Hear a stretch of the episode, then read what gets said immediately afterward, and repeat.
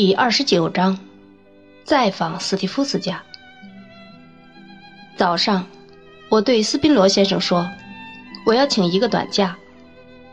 由于我是不领薪金的，所以也就不让那个南松口的约金斯先生讨厌，请假也就没什么周折了。”我趁机问斯宾罗小姐可好。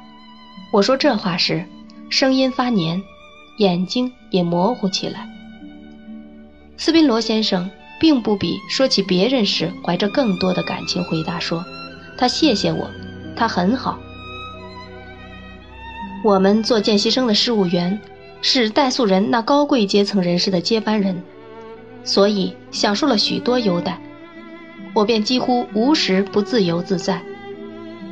不过，由于我只想在那天下午一两点钟到海盖特。”也因为那天上午法庭里还有一桩小小的出教案，我便和斯宾罗先生一起很愉快地出席了一两个小时。这案子由迪普金斯提交，意在感化布洛克的灵魂。这两人都是教区委员会委员，据说其中一个在纷争中把另一个推到一个抽水桶上，那抽水的手柄飞入一座校舍。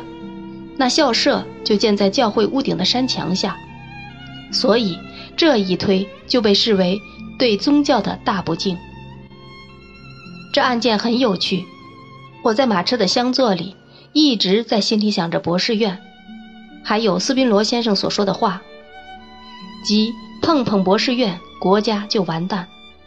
就这样来到了海盖特，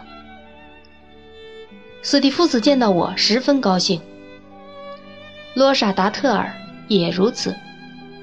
我又惊又喜地发现，那里提莫不在。侍候我们的是一个帽上有蓝缎带的羞羞答答的小丫头。和那个体面人的眼光相比，那小丫头的眼光偶尔遇上了，也叫人觉得不至于让人不安，而稍感好一些。可是到那儿半个小时后，我特别发现的是达特尔小姐。在对我密切观察，我还发现他好像把我的脸和斯蒂夫斯的做比较。他细心观察斯蒂夫斯的和我的，然后埋伏着，鬼头鬼脑的等着我和他之间会发生什么。每次我朝他看时，总发现他长着可怕的黑眼睛和秃脑门的那张表情急切切的脸，正专心对着我的脸。或突然由我的脸转向斯蒂夫斯的，或同时兼顾我们两人的。他就像山猫那么目光锐利。当他发现我已看出这点时，他也不退缩，反而更加专心一意地把眼睛盯着我。我虽然没什么可亏心处，也明知他不能猜疑我有什么罪过，但在他那奇特的目光下，我总退缩。我受不了他们那饥渴似的咄咄逼人。那一整天里，整所住宅似乎都弥漫着他。如果我在斯蒂夫斯房里和他谈话，就听见从外面的小走廊里传来他衣裙的窸窣声。我和他在屋后草地上玩以前玩的游戏时，就看见他的脸晃来晃去，有如一盏游来游去的灯。从这个窗移到另一个窗，最后终于在一个窗前停下，监视着我们。下午，我们四个人一起外出散步时，他那只瘦手像弹簧一样握住了我的胳膊，把我拉在后面。等斯蒂夫斯和他母亲走到听不见我们说话的地方时，他对我开口了：“已经好久了。”他说道：“你没来过这里了，真是你的职业那么吸引你，有趣，以致把你所有的注意力都吸引去了吗？”我这么问，因为我无知，总想得到指教。真的吗？究竟是怎么回事呢？我回答说：“我很喜欢那职业，但是我当然不能把它说的那么好。”哦，我知道了，很高兴。因为我一向喜欢在我犯错的时候能得到纠正。”罗莎·达特尔说道。“你是说那职业有点枯燥乏味吗？也许吧。”我回答说：“也许那职业是有点枯燥乏味。”哦，所以你需要安慰和变化、刺激或这类的东西。”他说道。“啊，当然，不过对他，呃，是不是太那个了一点儿？我不是说你呢。”他朝正挽着母亲在那儿走的斯蒂夫子很快瞟了一眼。我便明白了，他说的是谁。可还有什么意思？我就一点儿也摸不着头脑了。无疑，我表示出来了。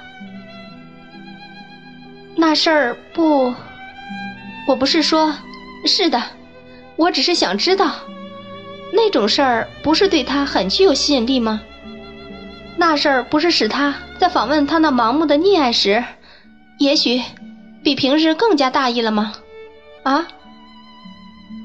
他又向他们飞快地瞟了一眼，也那样瞟了我一眼，好像要看透我思想深处是什么。达特尔小姐，我答道：“请别认为我没呀。”他说道：“哦，哎呀，别以为我在想什么，我并不多心，我只是问一个问题，我不发表任何意见。”我要根据你告诉我的来形成我的意见，那么不是那样的喽？得，我知道了，很高兴。那当然不是事实。我不知所措的说道：“就是斯蒂夫斯离开家比以往的日子长，我也不能负责。直到现在，要不是听你说，我也根本不知道呢。”我有好久没见到他了，也只到昨晚才见到他。没见过。的确，达特尔小姐没见过。他正面对我看时，我看到他的脸更逼人，也更苍白了。那道伤疤延长，经过那变了形的上唇，直切入下唇，从脸上斜下去。我觉得，在这道伤疤上。在他的眼光中，有种的确令人心寒的东西。他直瞪瞪地看着我说：“他在干什么呢？”我把这几个字重复了一遍，因为我很吃惊。与其说是对他重复，不如说重复给我自己听。他在干什么呢？他似乎怀着足以把他自己也烧尽的火一样热情地说道：“他总是用不可琢磨的眼神虚伪地看我。那人在帮他干什么呢？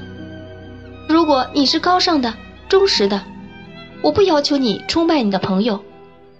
我只请你告诉我，正引着他走的是愤怒，是仇恨，是骄傲，是浮躁，是疯狂的白日梦，是爱情。”到底是什么呀，达特尔小姐？我答道：“我怎么告诉你，你才会相信我呢？我不知道斯蒂夫斯跟我第一次来这儿时有什么不同，我什么也想不出。我相信绝不会有什么。我几乎不明白你说的是什么。”他仍然直瞪瞪盯着我，一阵抽搐或颤抖。